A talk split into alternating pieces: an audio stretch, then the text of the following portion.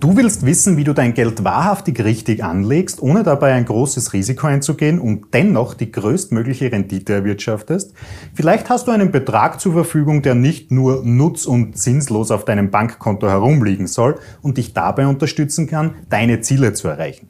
Oder du hast bereits einige Anlageformen kennengelernt und gemerkt, dass diese gar nicht so renditeträchtig sind, wie du dir erhofft hast.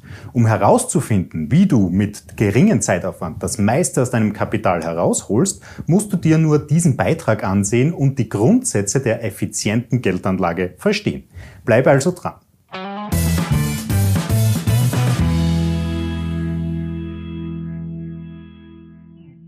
Hallo zusammen, ich bin Florian Orthaber von Finment und unsere Passion ist es, angehenden und bereits erfolgreichen Anlegern wichtige Tools und Strategien zur Verfügung zu stellen, damit sie in allen Marktphasen profitabel und risikogeschützt agieren können. Warum haben Deutsche so viele Probleme damit, die richtige Geldanlage zu finden? Sehen wir uns dazu einmal eine offizielle Statistik an. Die gängigste Anlageform der Deutschen ist das gute alte Sparbuch. Sagenhafte 55 Prozent vertrauen darauf. Doch das Problem mit dieser Form der Geldanlage liegt seit Jahren auf der Hand. Durch Niedrigzinspolitik und Inflation werden Sparguthaben quasi gar nicht mehr verzinst. Wer Glück hat, bekommt aktuell 0,10% Zinsen auf 10 Jahre. Wenn du nun davon ausgehst, dass du 10.000 Euro angelegt hast, dann wären das eine inflationsbereinigte Rendite von rund 10 Euro in 10 Jahren was mehr als unzufriedenstellend ist. Darum vertrauen wahrscheinlich auch viele weitere in Riester-Produkte, welche ja schließlich von Arbeitgeber und Staat gefördert werden. Ganze 45 Prozent gehen davon aus, dass diese Anlageform mehr abwirft.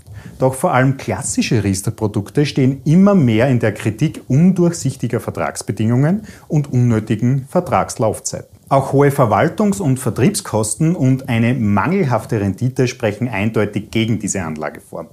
Die bereinigten 10-Jahres-Renditen liegen zumindest schon mal bei ca. 38 Prozent, wobei es sehr schwierig ist, hier einen klaren Wert zu bestimmen, da es unzählige Produkte gibt und diese sehr oft extrem intransparente Nebenkosten beinhalten. Auch die Festgeldanlage erfreut sich in den letzten Jahren immer mehr Zulauf. Immerhin vertrauen noch rund 15 Prozent der Deutschen darauf. Das Risiko bei dieser Anlage ist gegebenermaßen recht gering, aber selbes gilt natürlich auch für die Rendite von durchschnittlich 7,7 Prozent in zehn Jahren.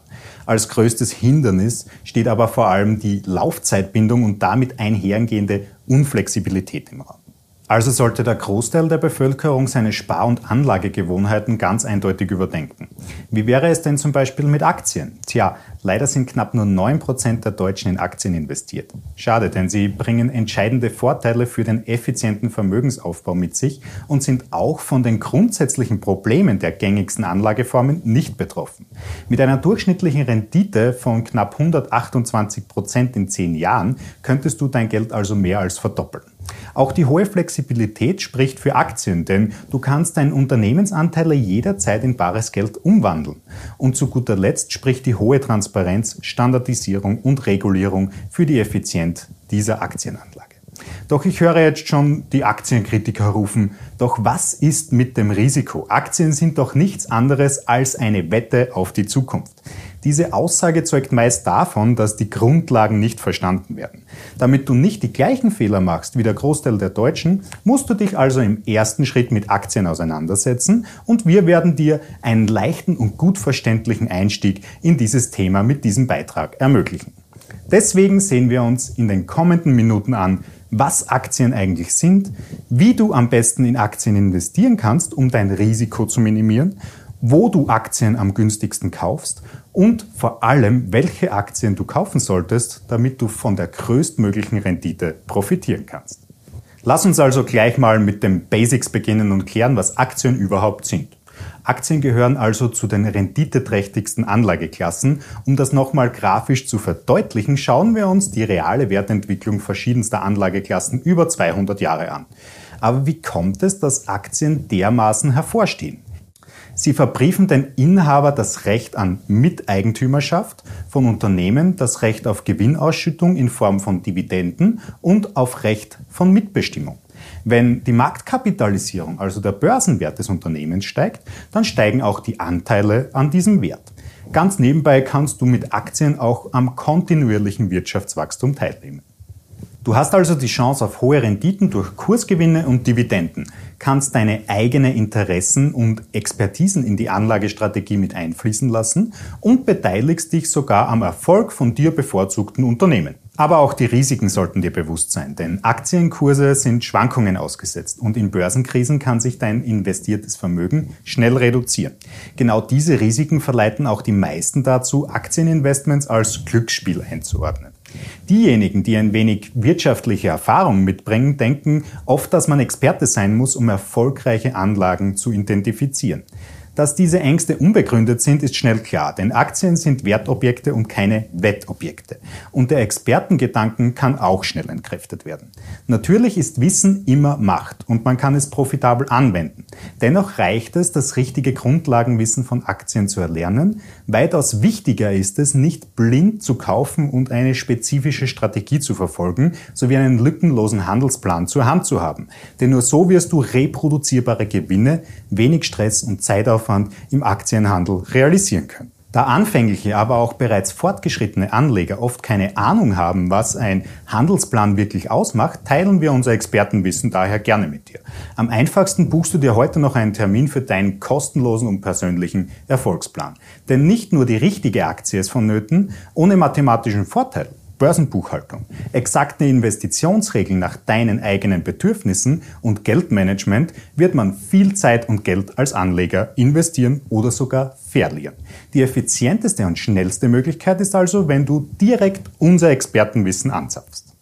Immer wieder werden wir auch gefragt, wie man denn eigentlich Aktien kauft. Das ist eigentlich gar nicht so schwierig. Wichtig ist aber, dass du von Anfang an die häufigsten Fehler vermeidest, denn dann sparst du nicht nur eine Menge Geld, sondern auch Zeit und Nerven. Wichtig zu wissen ist, dass Privatpersonen Aktien nicht direkt an der Börse kaufen können. Dazu brauchst du einen Mittelsmann, der dir Zugang zum Börsenuniversum verschafft. Im Fachjargon heißt dieser Vermittler Broker. In der digitalisierten Welt unterscheidet man zwischen Direktbanken oder Online-Broker. Im Gegensatz zu Filialbanken bieten Direktbanken ihren Dienstleistungen ausschließlich online oder telefonisch an. Dadurch entsteht auch ein Kostenvorteil für die Kunden. Dies gilt auch für den Online-Broker, der sich auf den Wertpapierhandel spezialisiert und somit als kostengünstigste Alternative gilt. Wie du an den durchschnittlichen Kommissionen für die VW-Aktie siehst, kann man schon ein kleines Vermögen bei der Wahl des richtigen Brokers sparen. Weiters unterscheiden sich Broker allgemein in vielen Aspekten, wie zum Beispiel handelbare Produkte, Kostengebühren und Einlagensicherung bzw. Regulierung. Investoren, die den falschen Broker nutzen, zahlen weitaus über zehnmal mehr an Ordergebühren als diejenigen, die einen individuell passenden Broker gefunden haben. Zusätzlich zu günstigen Konditionen kannst du bei der Wahl des richtigen Brokers auch von interessanten Zusatzangeboten und Weiterbildungsmöglichkeiten profitieren. Wenn du dir nun denkst, ach, easy, ich nehme einfach den erstbesten Broker, der mir von Vergleichswebseiten vorgeschlagen wird, der muss doch auch der beste und günstigste sein, dann täuschst du dich ganz entscheidend. Denn es besteht immer das Risiko, ohne Recherche auf einen Anbieter mit hohen versteckten Kosten oder im schlimmsten Fall auf einen betrügerischen Offshore-Broker zu stoßen. Viele, die sich der Tatsache bewusst sind, dass die Finanzwelt eine Ellbogengesellschaft ist, denken daher, dass sie bei ihrer Hausbank am besten beraten sind. Doch der Preis, den sie dafür zahlen, ist nicht nur die exorbitant höhere Kommission, sondern oft auch eine einseitige Beratung. Denn auch die Banken gehören dieser Ellbogenkultur an, was sie dazu bewegt, Finanzprodukte mit hohen Provisionsmargen zu empfehlen, was ganz egal ist, was dort dahinter steckt. Filialbankinvestoren sind ein klassischer Fall von denen, die viel zu viele Nebenkosten für ein Produkt mit oft schlechtem Entwicklungspotenzial zahlen, was nicht gerade förderlich bei der Bildung von Vermögen ist. Wenn du schnell und effizient den richtigen Broker für dein Depot ausfindig machen willst, dann sieh dir doch einfach unser YouTube-Video inklusive Checkliste dazu an. Noch schneller klappt es natürlich mit einem persönlichen Gespräch, denn wir kennen alle Broker mit hinreichender Qualifikation aus unserer jahrzehntelangen Börsenerfahrung.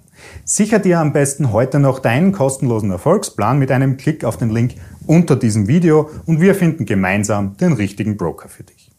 Mit dem richtigen Vermittler an deiner Seite stellt sich nur noch die Frage, an welcher Börse man die Aktie am besten kauft. Und glaube mir, auch hier kannst du mit der richtigen Wahl eine Menge an Geld sparen. Die Börse ist ein weltweit organisierter Marktplatz, an dem vom Broker weitergeleitete Orders eintreffen. Angebot und Nachfrage treffen hier aufeinander und somit werden die Kurse gestellt. Eine Alternative dazu stellt der Direkthandel dar. Hierbei handelst du nicht über die Börse, sondern direkt mit einem anderen Marktteilnehmer. Meist steht dir also als Handelsgegner eine Investitionsbank oder eine Großbank gegenüber. Diese wollen Wertpapiere günstig in den eigenen Bestand aufnehmen und teuer wieder weiterverkaufen. Doch wieso stellt der Direkthandel nun eine Alternative dar, wenn ich direkt gegen einen anderen Marktteilnehmer handle? Das liegt daran, dass sich die Börse durch eine Maklercourtage finanziert.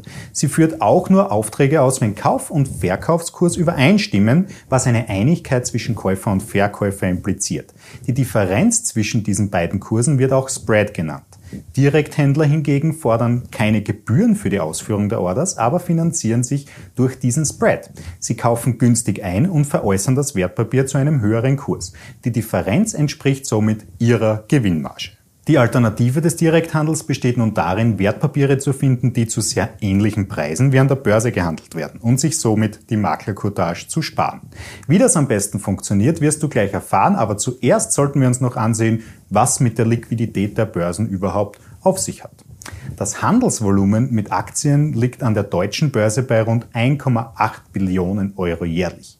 Das mag schon sehr beeindruckend klingen, doch die amerikanische New York Stock Exchange setzt in der gleichen Zeit ein Volumen von 19,3 Billionen US-Dollar um. Mit der Auswahl der richtigen Börse hast du die Chance, hohe Zusatzkosten zu vermeiden. Weiter gibt es einige Börsen, an denen du dieselben Aktien zu einem erheblich besseren Preis kaufen kannst. Wie das funktioniert, werden wir uns auch gleich ansehen. Beim Direkthandel setzt du dich also stets dem Risiko der legalen Marktmanipulation aus, da Direkthändler nichts anderes als Market Maker sind und somit Einfluss auf die eigene Kursstellung nehmen können. Dies resultiert auch in einem direkten Interessenkonflikt von dir und dem Market Maker. Die meisten nehmen an, dass der erstbeste Vorschlag des Handelsplatzes auch der beste wäre. Dass dies nicht der Fall sein muss, sehen wir uns schnell an einem gängigen Beispiel an. Wenn man sich die Daimler AG bei einem einschlägigen deutschen Online-Broker ansieht, bekommt man als erstes den Direkthändler Societe Generale dargestellt, da dieser den angeblich niedrigsten Geldkurs und auch den geringsten Spread aufweist. Bei diesem Beispiel sind aber einige Details zu beachten, wie wir gleich sehen werden. Denn Ziel ist es dann zu handeln, wenn die Liquidität möglichst hoch ist und somit der Spread gering. Auch an der Heimatbörse der jeweiligen Unternehmen ist meist die größte Liquidität anzutreffen. Man sollte zudem darauf achten, dass man zu den Haupthandelszeiten handelt, da dort die meisten Transaktionen durchgeführt werden und somit Geld und Briefkurs näher beieinander liegen. Es ist generell ratsam, mit Limit Orders zu arbeiten. Dieser Zusatz kann bei deinem Broker in der Regel kostenlos genutzt werden und sorgt dafür, dass eine Aktie nur zu einem von dir bestimmten Kurs gekauft oder verkauft wird. Wenn du mehr über diese und viele weitere Herangehensweisen erfahren möchtest, kannst du dir im Anschluss auch unser YouTube-Video über Börse ansehen. Wir werden es dir am besten hier verlinken. Das große Interesse an unseren Aktienanalysen zeigt mir auch immer wieder, dass sich der Großteil der Anleger fragt, welche Aktien sie nun kaufen sollten. Welche Aktie du handeln solltest, hängt von deinen Absichten und deinen Interessen ab. Eine grundsätzliche Unterscheidung, die man treffen sollte, ist, ob es sich um eine Growth oder um eine Value-Aktie handelt.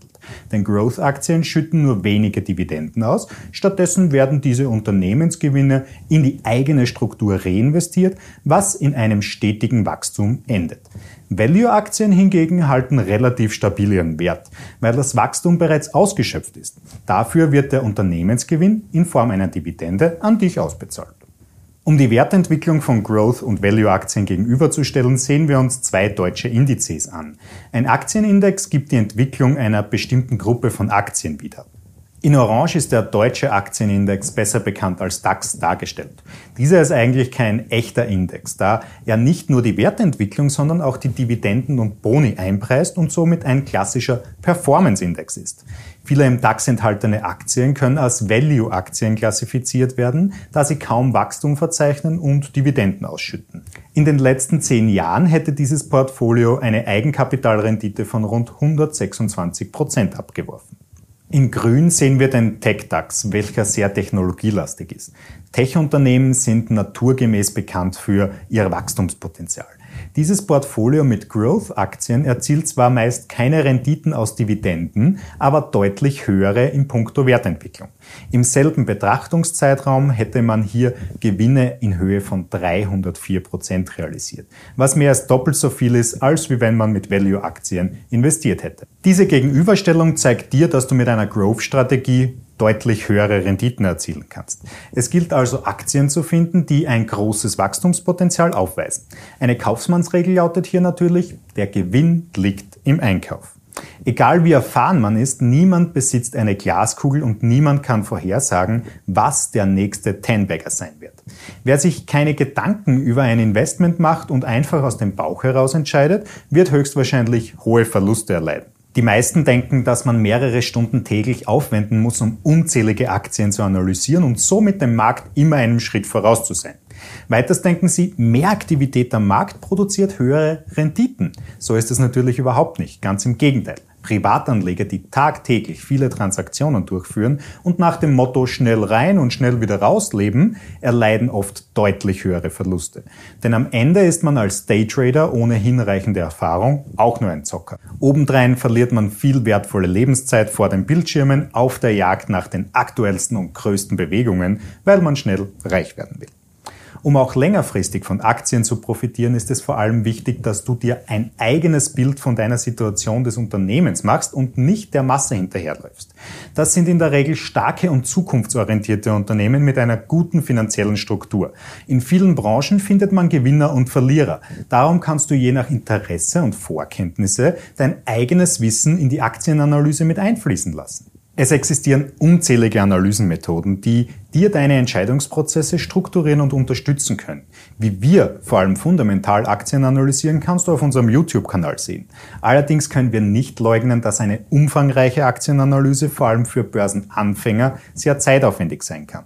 Darum entscheiden viele von ihnen aus dem Bauch heraus, um ihren Aktionismus zu stillen, was unweigerlich zu Verlusten führt. Da wir uns dieses Problems bewusst sind, haben wir den Marktalgo entwickelt.